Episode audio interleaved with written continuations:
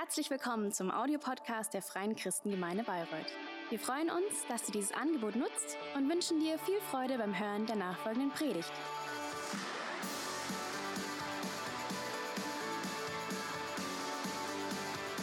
what you brought today. Thank you. Good Guten morning. Morgen. Wer von euch ist in Endzeit? Who is in their last days mood? It always depends what what you understand with that. With the last days mood, you think immediately doomsday mood. man die Bibel liest, But if you read kommt man ziemlich schnell dahinter, The Bible, then you get over that pretty quickly. dass da so viel mehr That there's so much more than just that, and that final days is also something full of hope and full of positive expectations. Und wir haben uns letzten Last Sunday, we verschafft und die Frage got an overview was und wann ist About what and when is the end. Und Jesus selbst lässt keinen Zweifel And Jesus does letzte Zeit, dass not doubt that the last time, the last phase seinen Plan mit uns that God realizes his plan with us er people, and we can see his empire and his glory in the world.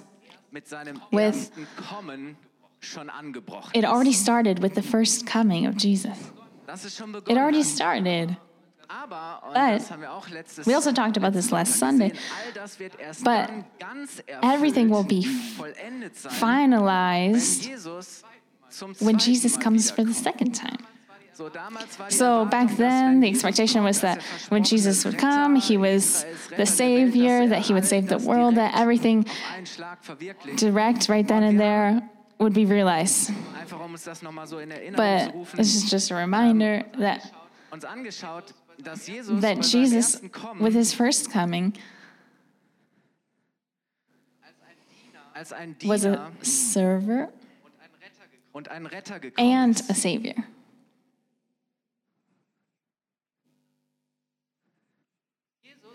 Jesus sich ganz klein Jesus gemacht made himself so small into a er sich human. He brought himself down lower als Gott und dass er bereit war für And he was ready unsere Schuld ans Kreuz to go to the cross for our sins, to suffer for us, to die for us. das Gute ist, Jesus But the good thing is that Jesus didn't er die. die Sünde und He took the sins, he resurrected.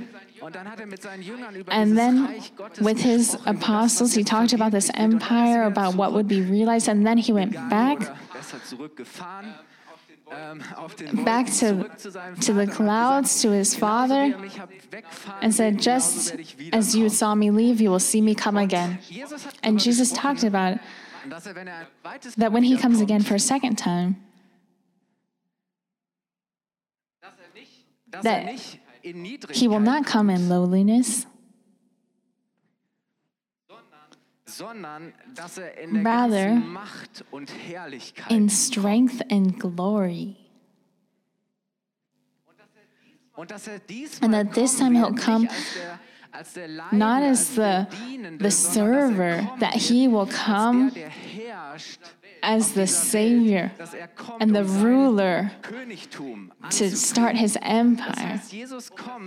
Heißt, Jesus kommt, um That means that Jesus comes Gottes, das Reich des Friedens, for the eternal rule of peace, Gerechtigkeit zu sorgen. to, to fight for fairness. kommt Jesus beim zweiten And when Jesus comes the second time, it will be visible to everybody that he is the ruler of the whole world. er He will govern over er nations and he will bring. Er peace and he will fight for fairness. And Jesus nicht nur herrschen wird, It shows er that Jesus won't only rule, he will Er judge, he will fight for fairness. Er kommt als Herrscher. He will come as Savior and as a Judge. Und das heißt, dieser Tag seines Kommens wird auch That means sein mit einer That one day when these einer comes, it'll come with Und ich möchte heute a settlement. And all, all of that belongs together. That's his first coming, that is his second coming. And this time between his first and his second coming is what we call the end days. Das heißt es im Advent. That's what it means to live in the Advent. It means arrival. er It means Jesus came, er he wiederkommt, dann wird er did something, but he, when he comes again, he will bring it to an end. He will realize whatever there is left. da war, hat er ganz viel das So, I want to place an um emphasis on this. So, I um came dienen, der Geringste to serve. I um came retten. Ich bin für to be the lowest of the low. I died for your sins, but the second time I come, er über die ganze Welt herrschen I'm coming to rule the er world. auch die Welt, dass uns Menschen That that we he will judge the people. Ist so, dass diese beiden Ereignisse, And it's das erste und so that Kommen von Jesus, Both of these events, that every person will be affected by this. wird für alle That means that Jesus will come and be visible before all of us, Knie sich vor that every knee will bow before him, and that every tongue will recognize him, that Jesus is the Lord. Und das ist And that's for us difficult to imagine because that Jesus will just come in one moment and everybody, sein kann. Aber es wird and he'll be visible to everybody at the same time, but that will come. Und die Bibel And the Bible speaks about that, that it happens very suddenly, dass es die meisten Menschen völlig that it happens completely dass die meisten Menschen unexpected, that people don't calculate that he'll come again. auch nicht vorbereitet sind. Und die Bibel They're not ready. dass selbst wir, die wir zu Jesus And we talk about how we, but people that belong to Jesus need to be awake. That there are signs that we need to recognize. Die ver- da verdichtet sich was und da nimmt etwas Something will start, and the time is coming closer and closer until Jesus comes again, but nobody knows when. Even Jesus, the Son of God, doesn't know when the time is for him to come again. And the Father in heavens will just say. You gotta go, and Jesus will get on his way.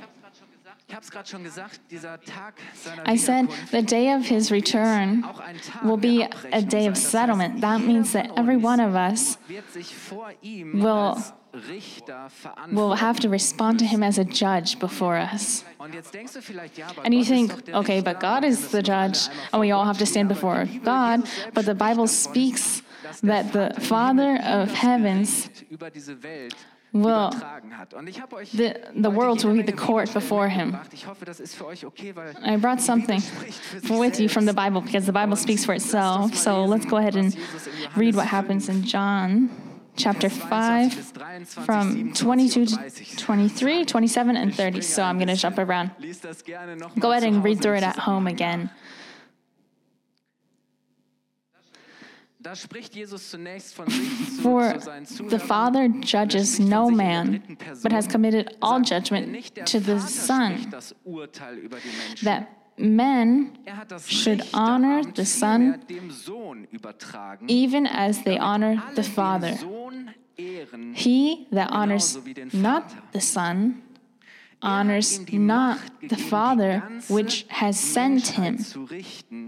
And he has given him authority to execute judgment also because he Jesus von sich is the Son of Man. ersten Person. Doch ich tue nichts, ohne I can of my own self do nothing. As I hear, I judge. And my judgment is just because I seek not my own will, but the Ich finde das so will of the Father which has sent me. beurteilt und richtet so gerecht und so fair wie Jesus. Und dann So er, nobody judges us just as Jesus does. Because it's not my judgment, it's mich gesandt hat. Ich Judgment of God. He says, I am not judging from myself. Ich weiß nicht, wie es I don't know about you, Aber vielleicht kriegst du beides hier schlecht but maybe you're not getting this whole Ähm, thing together. fragst dich vielleicht auch, And you're asking yourself, How is Jesus um uns zu retten, that goes to the cross to save Jesus, der auf us, dem Thron sitzt, um also the? Jesus that sits on the throne and judges us? Maybe you're asking yourself, is Jesus now our Savior or is he actually a judge? Did he come to, to forgive us or to reward?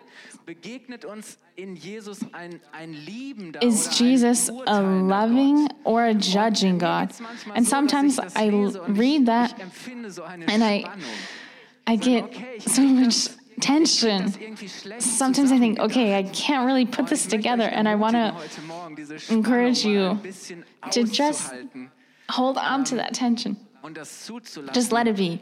Ähm, weil wir, wir gehen Because einen Weg und wir we're- kommen auf, gehen auf we're going towards something that- hoffentlich da auch mehr That will hopefully give us a little more clarity. The question für mich ist, warum is why court? Why do we even have to go to court? Warum muss Gott Why does er God have to judge us?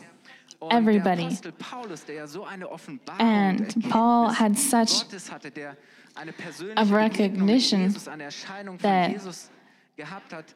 Er Jesus- das Gericht Gottes He explains that the court of God is is explained through the sins of all people. He says that God will come for every person, not to defend us zu unserer Entschuldigung vorweisen können. or to excuse lasst uns mal us. So let's go ahead and read ab Vers 20, Romans 1 from Das ist jetzt die Begründung 20 to 21 and Er 25. He said, For the invisible things of him from the creation of the world are clearly seen, being understood by the things that are made, even his eternal power and Godhead, so that they are without excuse. Because that, when they knew God, they glorified him not as God, nichts gewusst zu haben. neither were thankful. Und obwohl sie von Gott wussten, das heißt, Even though- so Paul is saying, in sich ein Every one of us dafür, dass es Gott were conscious that that's why God is here. wollten sie ihn Even though they knew that, They didn't want to honor him as. God. Sie tauschten die Wahrheit Who changed the truth of God into a lie and worshipped and served the creature more than the Creator, who is blessed forever. Amen.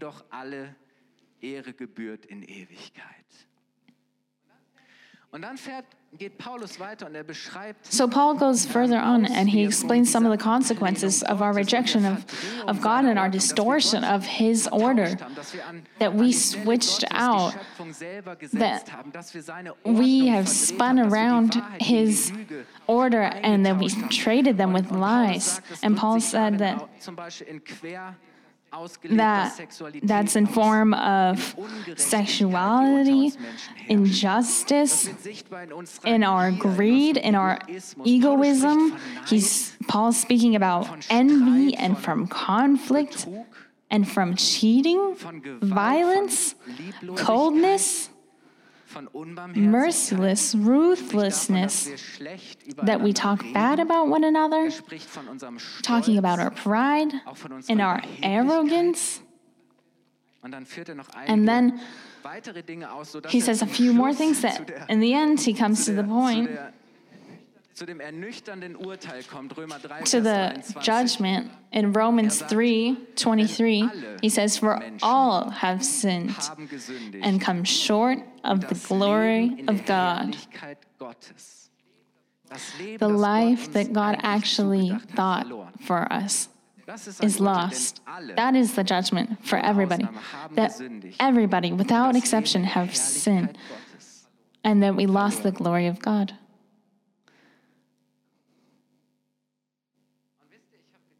and you know I thought Paul says er in the end he says that is what God mir aufgetragen hat zu sagen. asked me to say to you Ich meine, das ist nicht die beste Isn't that the greatest ambassadorship of all?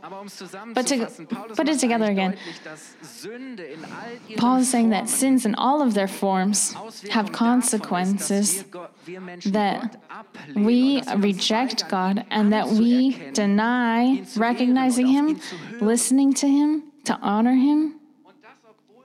And all of that, even though God created us, even though He's the Creator, even though He gave us freedom, even though He gave us the creation of the obwohl Gott immer world, even though again and again the whole Geduld und Gnade history of humans that He's been so patient and He's been so passionate. darum beworben hat, uns And he's always tried again and again to win us back and to wir immer wieder build this von ihm weggegangen relationship, sind, diese Beziehung wieder to bring us together with Him again.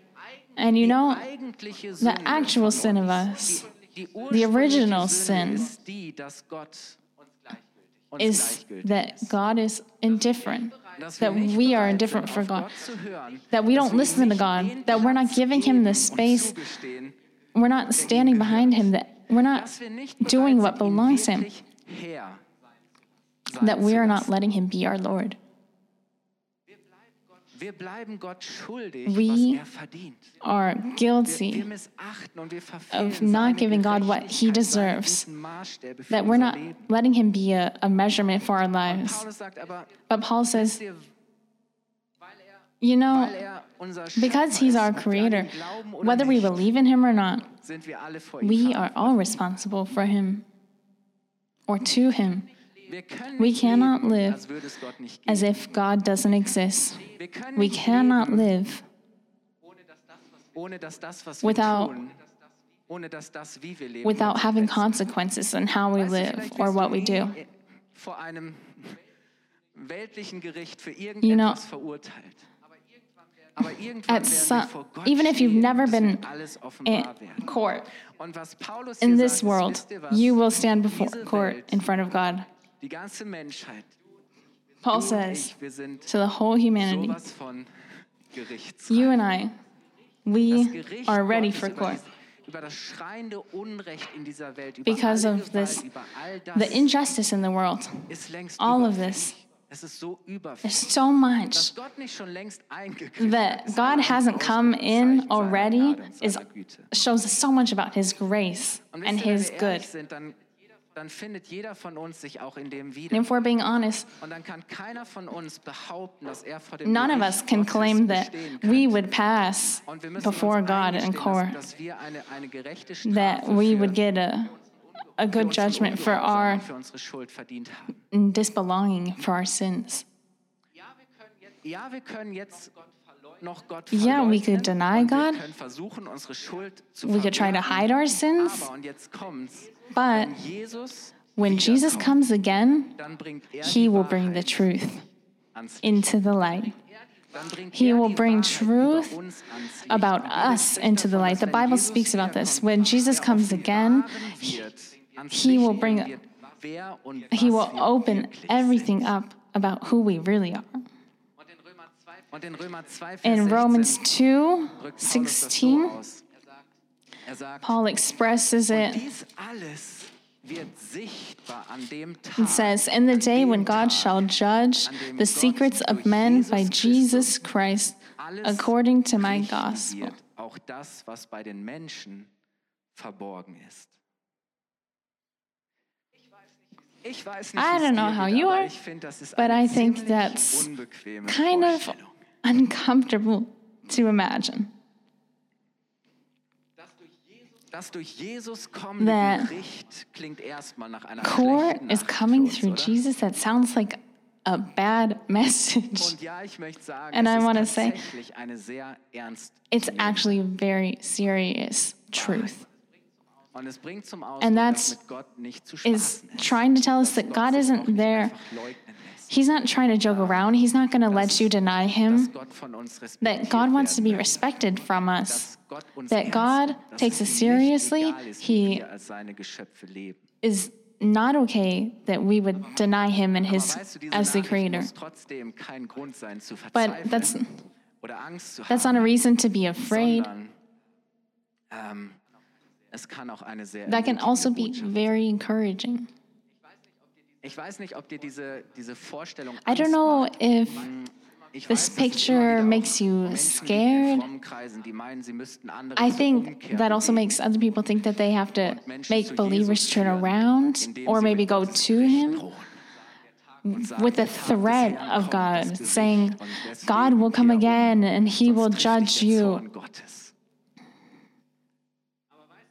But you know, du, das Evangelium, und Evangelism das Evangelium ist die Nachricht is vom Kommen von spreads the message that in diese Welt gekommen Jesus is coming, but it's not a threatening message. Es ist eine It's a good message. Es ist keine It's not a bad message. sondern Es ist eine gute It's a good one. Nachricht, Und zwar für And for all of us, it is. That Jesus came, gekommen ist, ist keine Is coming to the world isn't a es ist eine threat. It's something to be happy about. It's not bad. It's a good Nachricht, und zwar für message. And for everybody. Why? Weißt du warum? Weil Jesus nicht nur Because Jesus isn't just the judge der auf seinem who sits on his high court seat, He's also our Savior. He's also für unsere Schuld the one who bezahlt hat, der already paid for our sins, who's already carried our sins, hat, der uns who forgave us, schon eine Lösung who already gave us the solution for our sins. Jesus ist beides. He's er both. He's a judge and a savior at the same time. Und wisst ihr, weil Gott uns so And you know, er because God loved us so much, He gave us Jesus as reconciliation instead of condemnation. God loved us so much that His grace rushes before His judgment. He loves us so much that His grace will rush before His judgment. That's why um He didn't come to judge us in the first time that He came. He came to save us first, vor dem Gericht Gottes das before coming with the court of God. seinem ersten Kommen sein zweites Kommen vorbereitet. He Er already prepared for his um second coming retten, dann werde ich kommen, with um His first coming. He said, I'm coming to save you. And then I will judge you. That's my dass ich dich offer. I will mit Gott, dass du forgive you and your ich für dich sins getan habe, gerecht so that you will be acquitted before God. Ist das großartig? Isn't that amazing? Yes. You know- dass, dass Jesus nicht schon längst gekommen That Jesus hasn't come already is für Paulus Ausdruck for Paul, der, der Geduld und uh, an expression of grace and patience of God. Kommen, sondern ich glaube, Maybe- ja, vielleicht zögert Gott noch, weil er Maybe sagt, ja, ich God is dass so viele waiting, delaying it because He's saying, I want so many people as possible to be saved. And Jesus himself Speaks about that in John 16 3 16 to 17. Johannes 3, Vers 16 bis 17. Da heißt es, denn Gott It says, For God so loved the Welt, hat world, uns Menschen so sehr geliebt, He loved us er so much that He sent His only Son hingab, damit jeder so that everybody who believed in Him would not be lost, sondern das ewige Leben. but would have everlasting life. Gott sandte seinen Sohn nicht For God loved, so loved the world that He gave His um only begotten Son, that whoever believes in Him should not perish, but have everlasting life. For God sent not His Son into the world to condemn the world, but that the world Wisst ihr, die through Him might be saved. Isn't that a great message that if we belong to Jesus, er uns als Retter He will treat us as our Savior? And Paul explains that- that Kläger ist, unser Ankläger, Jesus isn't going to complain er about us. unser Richter, aber er He's not going to accuse us. He's also his das kriegen wir our lawyer. aber Das ist so gewaltig. It's- Paulus spricht davon, Paul speaking, speaks about that. That Jesus dass für uns eintritt und will er step in for us he'll represent us, für uns erwirkt hat. and that he will acquit us. 8 Ab Vers 1. Vers 1 und 33 bis Romans 8 to 1. Da heißt es, was für eine großartige Zusage. Also gibt es jetzt für die, die zu Christus Jesus gehören, There is therefore now no condemnation to them which are in Christ Jesus, who walk not after the flesh, but after the Spirit. Gott selbst ist ja der, der sie gerecht spricht. Wer sollte uns verurteilen? Christus Jesus selbst. Who shall lay anything to the charge of God's elect? It is God that justifies. Who is he that condemns? It is Christ that died, yea, rather, that is risen again, who is even at the right hand of God, who also makes intercession for us. Er tritt für uns ein. He is representing us. Wisst ihr, Jesus You know, Jesus wants To be fair with us, He wants to save us, but we müssen sein Angebot have to accept His offer. We have to go to. Him. Wir müssen bereit sein, an We have to be ready to, to believe in Him, to trust in Him. Wir müssen anfangen, We need to start listening to Him, to follow Him. Weil zum Kreuz kommen heißt, ich Because to komme aus der come to the cross means I'm coming out of the Finsternis, wo ich mich darkness, where I've been verstecke, wo ich hiding from God. verberge und ich And I'm coming into the light. Ich stelle mich der unbequemen I'm gonna open up with the und ich bekenne, ugly truth about myself and say I'm guilty. und ich habe gegen Menschen I- gesündigt. Und ich bekenne meine Schuld. Und die was guilty against God, against people. und gerecht ist, dass er He wants vergibt und nicht mehr he wants to forgive us and not think about our, our sins anymore. And when he and when we do that and when we knee before the cross and say, You are God and my life belongs to you. Und, und, und wir And we say, ja zu diesem Anspruch yes. Gottes auf unser Leben.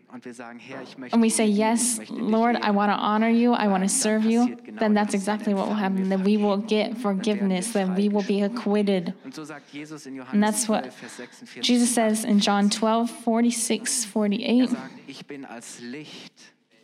Er He says, I am a light into the world that whosoever so believes on me should not abide in darkness. And if any man hear my words and believe not, I judge him not. For I came not to judge the world, but to save the world. He that rejects me and receives not my words has one that judges him. The words that I have spoken, the same shall judge him in the last day. Am letzten Tag, am letzten Tag verurteilen. Wisst ihr, weil Gottes Because Wort ist die God's word is the truth. Wort bezeugt, wozu er His word shows us why he came. And the Bible says that God's word schärfer ist als jedes zweischneidige is Schwert. Dass es alles trennt, that dass es alles stronger, that it makes everything visible. You know, when we stand before the dann ist es cross, then it's not neutral ground, sondern dann ist es It's always Ort der Entscheidung. a place of decision making. Jesus gegenüber, du You can Not be neutral neutral to the cross. You can't be neutral standing across from Jesus because he's the Lord of the world. You can't be indifferent. The Kreuz ist der Ort cross is the place aber wenn wir of our saving, but if we don't take that on, then it will be a place of judgment. Wer zu Jesus Whoever goes to Jesus and accepts him, sagt Jesus, der wird They will be acquitted. Wer ihn ablehnt, Whoever rejects him, then you have already been judged. Ich möchte es mal so And. I want to say it like this Wie wir am letzten Tag On our last day, when we stay, stand in front of Him, depends zu ihm stehen. on how we stand in front of Him today. Wie wir am letzten How we stand with Him today. However, we stand in front of Him on our last day depends on how we're standing with Him today. How we position ourselves, if we accept Him or if we deny Him. Und wisst ihr, wenn Jesus zum And you know, when Jesus comes for the second time, then dann schließt sich eine Tür. then a door will close. Jesus zum zweiten Mal kommt, If Jesus- when Jesus comes for the second time, Then whatever we're doing today will Dann werden wir in always be the truth. Our decision will be linked, bound to Him. When Jesus Jesus kommt, dann comes, wird er eine klare Unterscheidung There will be a clear differentiation between those who accepted Him and those who rejected Him. Und was die Bibel uns an- in vielen And what the Bible tells us in many places is that we ewig in dem eternally will stay with Him and must have to stay in Him heute in diesem Leben entschieden haben. because He will judge us on what we decided today in this world. Und Paulus drückt es mal in 2. Thessalonicher And Paul expresses this 8 bis 9 in folgendermaßen. 2 Thessalonians er from in chapter 1, 8 to 9. Rechenschaft In flaming fire, taking vengeance on them that know not God and that obey not the gospel of our Lord Jesus Christ, who shall be punished with everlasting destruction from the presence of the Lord and from the glory of his power. Öffnen. Ich will Gott nicht annehmen. Ich bin nicht bereit, Gott als Gott anzuerkennen. Und dann heißt es in Vers 9, die Strafe, die diese Menschen erhalten und habt im Go ahead, keep that- Langmut und keep that- Keep God's goodness in the back of your mind. zur Versöhnung. Sagt, wird ewiges Verderben sein. He says die Auswirkung ist die, That the consequence is that you will forever from the Lord and from his strength and his glory be separated. You will always be separated. That's the consequence. Nicht, dass wir in Beziehung zu Gott stehen, dass wir The consequence isn't that we're going to stand in a sondern dass wir relationship with God. It's that we will eternally live in Das bedeutet für separation from God. Gebunden zu sein in unserer Entscheidung To be gegen Jesus And heißt, a- decision Jesus dann erkennen not for Jesus er ist, aber dass wir ohne ihn means that we will have to live without heißt, dass wir Him. Gottes wunderbare Bestimmung für unser Leben That means erkennen, aber wissen, dass wir sie verfehlt That our purpose that Jesus had for our lives, um has failed. That we know His glory, but we can't enjoy His glory. That means that seiner Güte, seiner Gnade und We would be outside of His influence of good and grace and blessings, that we will be forever in existence without ihr, wenn, wenn wir God's goodness. And if we consciously reject God's ohne Gott unsere reconciliation, that is our own eternal Deswegen sagt Jesus, condemnation that we decide for ourselves. So that we're trying to say, hey, decide now to take that on, to decide for God. Because when He comes again, He will see what you did now. And that's why it's so important. That's why there's so much urgency in that. Aber weißt du, das Großartige ist, And you know what the good thing about that is? If we belong to brauchen wir nicht Jesus today, then we don't need to Können wir uns worry. That we could be excited to see er Him. Because when He bedeutet das für comes, that means that endlich den zu sehen we finally see Him. und für immer bei And we can stay by Him forever. wir geliebt und an den wir The one that we loved and that we always believed in. It means bedeutet, wir werden that we will be erlöst, wir werden relieved. vollendet, wir werden We will be verwandelt in diese- in transformed into this new creation, into new people, so wie Gott es sich vorgestellt just like God had imagined. We will be made new again. We will loben und danken. forever praise Him and we will live forever, schon immer von Gott bestimmt waren. live our purpose, whatever hab ich immer God had decided for us. And you must think- ich in Ewigkeit nur Lobpreis Heaven must be so boring. I'm going to have to do sprengt meine Vorstellungskraft. services Heute bin ich davon überzeugt, for eternity. kann keinen besseren Ort But. I'm convinced that there is no better place. So, wir werden Gott für immer We will always love. God and we will always thank Him. Wir werden in seiner We're going to be in His presence, and in His presence, it'll just be peace and joy and justice forever. And Paulus That's why Paul could Er not wait. He was so ready. To meet. Er Jesus. gesagt, am liebsten würde ich jetzt He said, Okay, I could die today. und euch verlassen, I'm ready to leave you guys so that I can go to God. Um euch noch zu But just to support you guys, to encourage you guys a little more, I'll stay. Wisst ihr, Paulus You know, ist im Gefängnis. God- uh, Paul is in- in werde ich bald jail. zum Tode verurteilt werden. and he says, I'm going to be given the death sentence. And er he looks back at his life er schaut auch nach and then he looks auf das, was vor ihm forward to what's ahead of him. And 2. then, Timotheus s- 4, and then Paul says in Timothy, chapter 4, 7 to 8,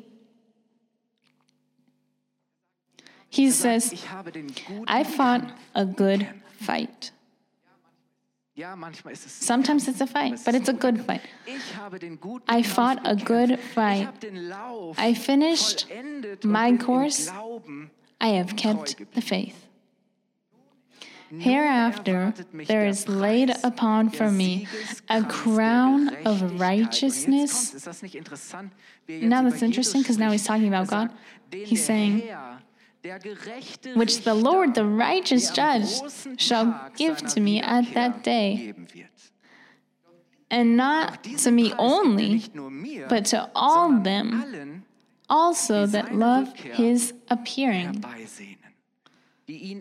Everybody that's expecting him, that's accepting him, they're saying, I'm ready, Jesus, come. Weißt du, es lohnt You know, that's why it pays off to live with Jesus.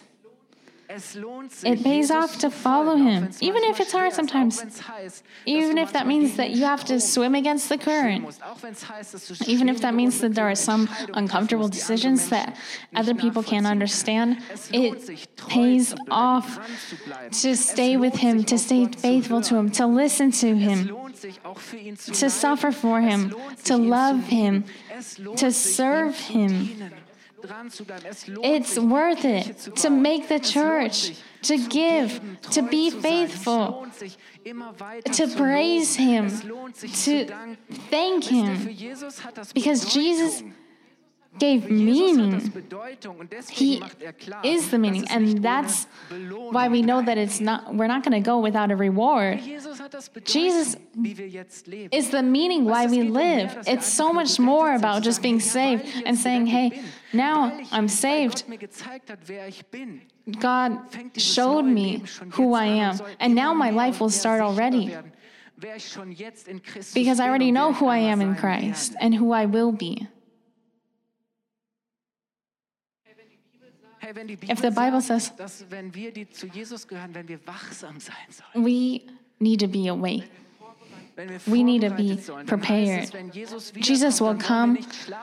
Wir nicht schlafen. And we don't want to be asleep. Dann wollen wir nicht We don't be. Dann wollen wir absent. nicht mit belanglosen We don't want to be doing dumb things. Wir wollen nicht We don't want to be tired. We don't want to be sluggish. er soll uns wach, er He should see er us dienend antreffen. Awake. Soll uns bei der He should see us working. He should see us at work. He should see us serving. sind am Werk. Oder? Right? We have something to do. We have a calling as a church. And sometimes maybe you ask yourself, hey, is it worth it that I give 10% of my of my income to the church? Does is it worth it? Is it worth all the stress, all of this resistance? Yes, it's worth it. And believe me that it has a meaning to Jesus, and that's why you won't go without a reward. And that's why it has an urgency.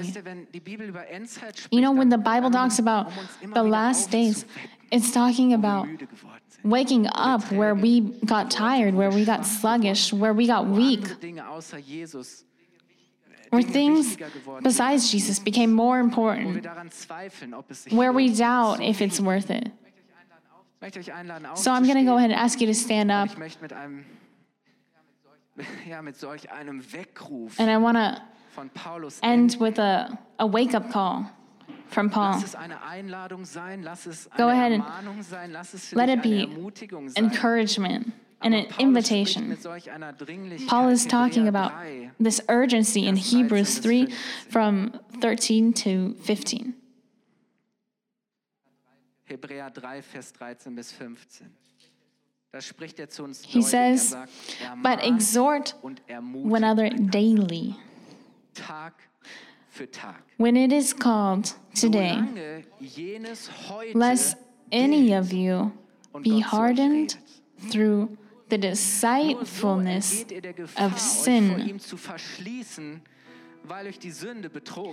For we are made partakers of Christ if we hold the beginning of our confidence steadfast to the end. Gehören wir zu Christus. While it is said, Today, if you will hear his voice, harden not your hearts as in the provocation. Herzen nicht wie eure Vorfahren, als sie sich erbittert gegen mich auflehnen. Mit know, even if we go with Jesus for some time, geben anderen Dingen Raum und wir geben but we give other things room in our lives, we give lies room in our lives, we give sins room in our lives, uns spricht, aber then God will speak to us, but we are not open. We will close ourselves to Him. And Paul is speaking about that, that maybe.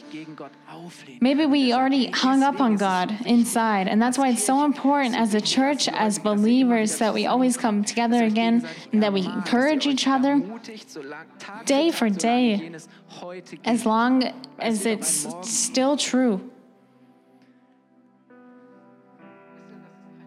You know, and that's that's not a threat.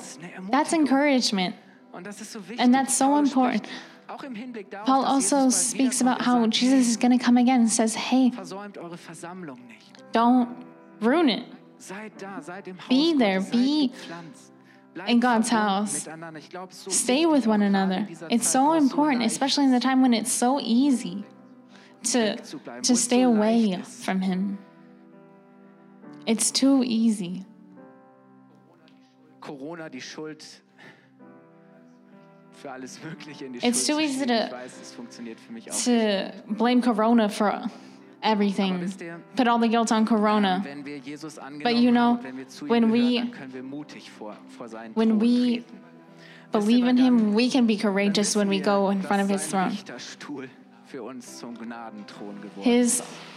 Judgment er uns schon längst throne will be graceful to us. Dass wir durch das Gericht hindurch gerettet We will in das ewige be saved through His court. wünscht Gott sich für And that's exactly what God Menschen. Und deswegen ist es so wants for all of us. And that's why it's so important that we share that.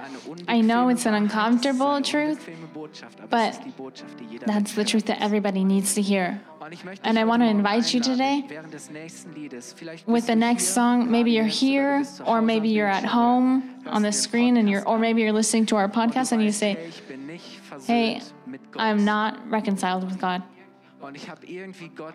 Somehow I rejected God. mich ge- Gott gegenüber I closed myself off to Him, but now I want to come out of the möchte ich ins darkness. I want to come into the light. I want to be ich möchte mein open, and I want to bring my life back into order. I want to give. Him my möchte sagen, Jesus, sins, and I want to say, Jesus, my life belongs to you. I want to live in with and for you.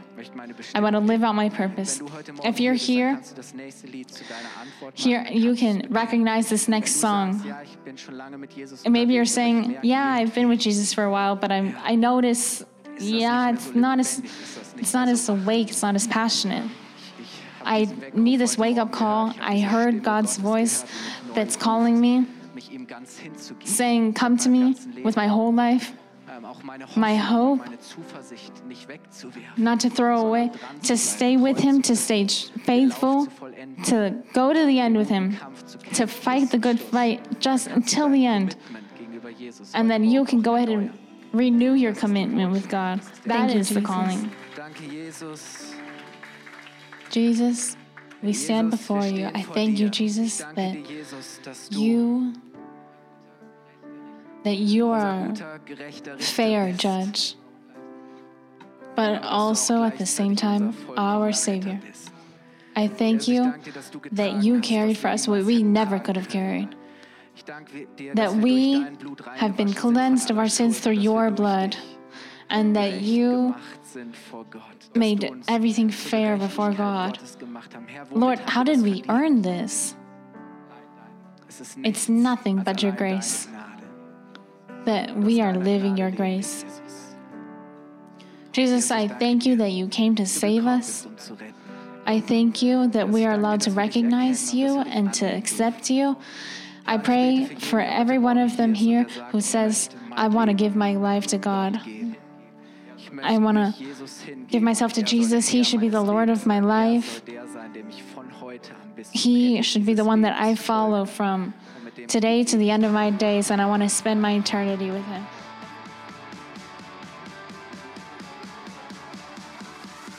Hat dir die Predigt gefallen?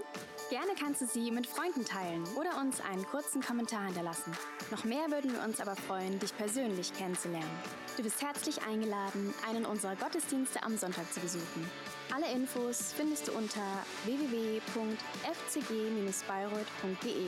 Dort kannst du uns auch eine persönliche Nachricht schreiben, wenn du mehr über ein Leben mit Jesus erfahren möchtest oder andere Fragen zum christlichen Glauben hast. Bis zum nächsten Mal. Ade!